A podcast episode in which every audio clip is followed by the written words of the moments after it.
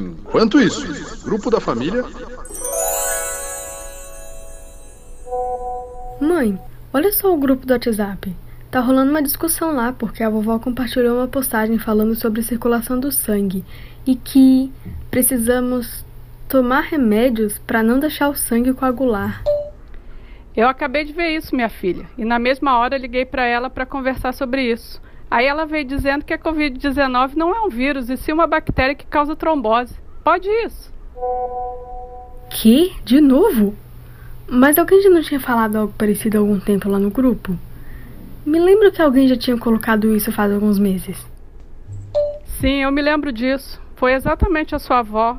Novamente tive de conversar com ela e explicar o quanto de informação falsa tem nesta postagem. Sabia, essas notícias falsas surgem, não circulam por muito tempo e reaparecem depois. O problema aqui não é a circulação de sangue, mas sim a circulação de notícia falsa. A circulação e reciclagem de notícias falsas tem sido uma tática muito usada desde o início dessa pandemia. É comum vermos uma informação falsa que foi muito repassada voltar a ser divulgada depois de um tempo. Durante esse mês de novembro, foi bastante divulgada em grupos de WhatsApp uma mensagem dizendo que a Covid-19 seria uma coagulação intravascular difusa, ou seja, uma trombose. Bom, especialistas da área de medicina já alertaram que a trombose é uma das doenças que o novo coronavírus pode provocar, o que não significa que a Covid seja o mesmo que uma trombose. Mas o melhor seria dizer que se trata de uma doença sistêmica porque ataca diversas partes e funções de nosso organismo. Esse conteúdo falso não é novo. Nesse caso, foi requentada uma série de desinformações que já circularam bastante em maio e junho desse ano. A diferença é que antes a Itália seria o país onde supostamente havia sido descoberto que a Covid era apenas uma trombose. Agora a fake news repaginada diz que a descoberta foi feita na Alemanha. Ah, pode até ter mudado o país, mas o desejo de enganar continua o mesmo. Agora, uma coisa que se mantém nessa postagem é a afirmação de que a Covid-19 não é causada por um vírus, mas sim por uma bactéria. Sobre isso, já existe uma concordância entre os diversos organismos de saúde e instituições de pesquisa de que o que causa a Covid-19 é um coronavírus de uma grande família de vírus que podem causar doenças tanto em humanos quanto em outros animais. As pesquisas científicas descobriram que vários coronavírus causam infecções respiratórias nos seres humanos, que podem ir desde um resfriado comum até doenças mais graves. No início dessa pandemia, se pensava que a Covid-19 era uma doença respiratória. Com o tempo, se descobriu que o novo vírus causa problemas no sistema respiratório e em outros sistemas e órgãos do corpo humano. Por isso, a importância da ciência, da pesquisa científica e da forma como se divulgam os conhecimentos científicos. Tudo isso ajuda a evitar que notícias falsas como essa se espalhem ainda mais e também são fontes confiáveis de informação. Por falar nisso, para o episódio de hoje, fizemos uma entrevista com a professora Luísa Medeiros Massarani, pesquisadora do Instituto Nacional de Comunicação Pública da Ciência e Tecnologia e da Fiocruz, exatamente sobre diversos assuntos envolvendo ciência e divulgação científica. Vamos ouvir. Professora Luísa, antes de começar, gostaria de agradecer por nos conceder essa entrevista e nos ajudar a entender um pouco a relação entre ciência, divulgação científica e desinformação. Bom, temos visto desde o início da pandemia de Covid-19 a importância dada à ciência no que diz respeito ao desenvolvimento de tratamentos, medicamentos e da vacina contra o novo coronavírus. Mas, por outro lado, são muitos os ataques e tentativas de descrédito do trabalho científico, principalmente pelos criadores de desinformação e até mesmo da parte de alguns governantes. De que modo esse contexto de desinformação tem impacto sobre as pesquisas científicas e sobre a divulgação científica? Não há dúvida que a situação atual tem um contexto de profunda desinformação que pode ter um impacto negativo tanto na pesquisa científica como na divulgação científica. É, eu queria tentar, é, nessa situação tão hostil, né, é, ser otimista, no entanto. É, na verdade, eu acho que a, a, o contexto da pandemia é, tem estimulado muito e valorizado muito a divulgação científica. A gente é, tem observado que a divulgação científica tem ganhado um papel fundamental, é, como inclusive uma ferramenta extremamente importante para o combate, é, ou pelo menos para tentar minimizar a propagação do novo coronavírus. Professora, atualmente diversos movimentos negacionistas têm ganhado visibilidade, como por exemplo o movimento terraplanista, o movimento contra a existência do aquecimento global e o movimento contra a vacinação. Existe de fato o crescimento de um negacionismo científico ou esta é uma impressão falsa e a grande maioria da população acredita e confia na ciência? No caso do Brasil, quanto se confia e se acredita na ciência? É, como, como cidadã, é, eu tenho percebido um aumento de, é, de manifestações, ou, por exemplo, postagens nas redes sociais é, de é, movimentos anti-ciência ou de indivíduos que se expressam é, com opiniões anti-ciência. É, os estudos que existem mais sistemáticos e que é, desde 1987 e depois, é, a partir de 2006, também têm sido feitos sistemáticos é, estudos sistemáticos sobre o que os brasileiros e as brasileiras pensam da ciência e tecnologia, o que a gente percebe é que, na verdade, existe é, um grande apoio tanto à ciência como é, a, aos cientistas, né? Inclusive, um estudo que a gente fez durante a pandemia. É, é, muito difícil a gente dizer essa proporção, o que, que é anti-ciência, o que, que é a favor da ciência, mas é, os estudos têm sinalizado que, de uma maneira geral, existe sim um apoio à ciência e aos pesquisadores e pesquisadoras. É, uma questão que a gente, é, que sinaliza um estudo, inclusive recente, que a gente fez aí pensando nas vacinas no momento antes pandemia, obviamente isso pode ter mudado com a questão da pandemia, mas nesse estudo que a gente fez em 2019 sobre as, as vacinas nas redes sociais, o que a gente percebeu é que se mantinha um apoio é, muito forte às vacinas, mas que é, os movimentos anti-vacinas, o que eles conseguiam era fazer uma, uma bagunça maior, né? Então, essa é uma possibilidade, que os movimentos anti-vacina, anti-ciência, é, ainda sejam percentualmente menores em relação àqueles que aos indivíduos e movimentos que apoiam a ciência e, e aos pesquisadores e pesquisadoras, mas que os anti é, consigam fazer mais bagunça, mais ruído. Né? Então, uma questão importante aí para a gente da divulgação científica é a gente aprender a, a, a melhorar a nossa visibilidade da importância é, social da ciência da tecnologia e dos pesquisadores e das pesquisadoras. A desinformação coloca o problema da desconfiança, da descrença e da percepção pública do conhecimento científico. Em muitas situações, parece que a melhor estratégia no debate com quem desacredita da ciência não seja apresentar fatos objetivos e expor argumentos racionais para distinguir as informações verdadeiras das falsas. Como agir ou manter o diálogo quando os fatos e os argumentos são imediatamente rejeitados? Em teoria, é, seria lógico é, fazer o que você propõe, de que apresentar os fatos é, objetivamente e aí a gente conseguiria é, convencer as pessoas da importância da ciência, dos dados científicos, das evidências científicas. O que a gente tem percebido, no entanto, é que existe algum problema gigantesco na comunicação em que essa intenção, essa, esse pensamento de muitos de nós, inclusive eu, de que se a gente é, é, apresentar as evidências científicas as pessoas vão entender, é, nesse ruído gigantesco a, a, o que a gente está falando está chegando de uma maneira muito diferente na cabeça das pessoas que é, preferem, por uma opção é, política, é, social, pessoal, não sei qual é, elas preferem é, entender outra coisa completamente diferente, ter um raciocínio completamente diferente.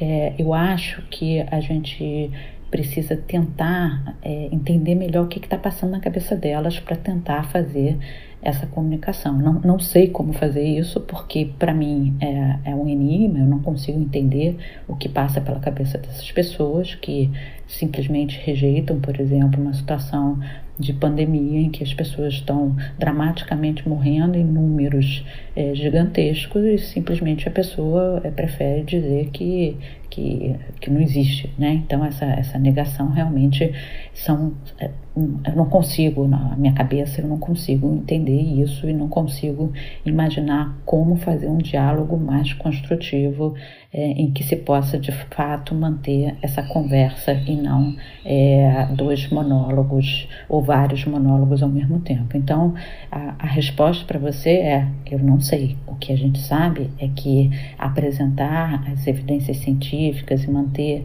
essa, essa forma de fala que a gente acha que, que seria lógica, ela não está funcionando. E a gente precisa tentar buscar alguma maneira para manter um diálogo de fato. Qual é? Não sei. Mas apesar dos movimentos negacionistas, parece existir um grande interesse por informações sobre ciência e tecnologia em todas as camadas sociais. A busca por informações confiáveis no campo da ciência, principalmente da área da saúde, cresceu durante a pandemia de Covid-19 qual o papel da divulgação científica feita para além da mídia tradicional nos veículos ligados a instituições de pesquisa e por divulgadores científicos que usam dos meios digitais de comunicação, como o YouTube, por exemplo? Sim, parece haver uma, um interesse é, muito grande é, da, das pessoas é, em todas as camadas sociais, um interesse muito grande pela busca da informação. Particularmente aí já existia antes, pelo menos uma, uma, um interesse manifestado, que não necessariamente significa que você tem interesse por é, buscar informações ou por ter informações não significa que você de fato busque as informações e tenha as informações, mas existe um, um, interesse expresso pela, é, por temas de ciência e tecnologia, por temas da saúde, né? E particularmente aí pela é, pandemia e é, por pessoas de diferentes camadas sociais. A divulgação científica ganhou um espaço é, muito grande, uma visibilidade muito grande durante a pandemia. É, tem sido muito valorizado, tem sido considerado como é, estando aí no cerne da, do enfrentamento da pandemia, do novo coronavírus, é, e a gente é, tem percebido que, é, inclusive com um estudo que a gente fez durante a pandemia, a gente tem percebido que os, é, os diferentes meios de comunicação têm tido um papel fundamental.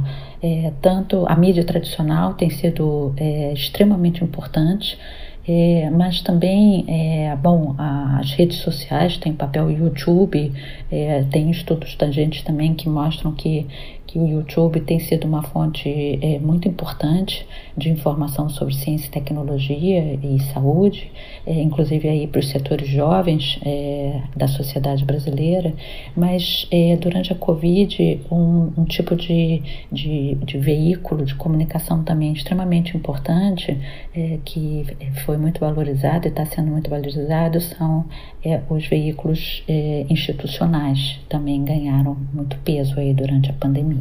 Bom, professora Luísa, vou fazer uma última pergunta. Um estudo recente feito pelo Centro de Pesquisa em Comunicação Política e Saúde Pública da Universidade de Brasília, em conjunto com a Universidade Federal do Paraná, a Universidade Federal de Goiás e a Western University do Canadá, demonstra a porcentagem de aceitação ou rejeição da população brasileira no que diz respeito às opções de vacinas que estão sendo desenvolvidas. As duas mais rejeitadas são a vacina Sputnik V do Instituto Gamaleya da Rússia e a vacina Coronavac, feita em uma parceria entre o Instituto Butantan e o laboratório Sinovac da China. Faz alguma diferença para a ciência a nacionalidade da vacina? Quais os perigos da politização da vacina nesse contexto de pandemia? De fato, parece existir uma politização aí das vacinas. A gente vê é, uma com relação à vacina chinesa, não é consenso, né? Tem gente que apoia a vacina chinesa, é, mas a gente vê algumas falas aí, inclusive públicas e, e políticas e é, de lideranças aí contra a vacina chinesa pela sua nacionalidade, não pela sua qualidade. E é de fato é uma loucura isso, gente. É, é um, completamente fora de, de propósito. É, inclusive, eu entendo, eu não tenho essa informação confirmada, mas eu entendo que a própria vacina é, contra BCG que a gente tem usado no Brasil é chinesa. A China tem investido, é, eu respeito muito a China é, a, em termos de ciência, a China decidiu que iria é, fortalecer a ciência e tem feito um trabalho sistemático de formação e de investimento na ciência e é, nos cientistas. E acho que é, acredito que estão fazendo um trabalho sério e que é, se chegarem uma, inclusive tem chance de conseguirem chegar numa vacina contra o novo coronavírus, porque eles têm sistematicamente investido, por exemplo, em vacinas é, de gripes sazonais e de outros vírus. Então, não vejo nenhuma é, nenhuma complicação da vacina é, chinesa. É, com a vacina russa, a, a situação é mais é, surreal ainda, porque a gente vê, e aí, inclusive, setores, é, às vezes, de pessoas bem formadas e que apoiam a ciência, que entendem a ciência a gente vê uma desconfiança é, com a vacina russa, né?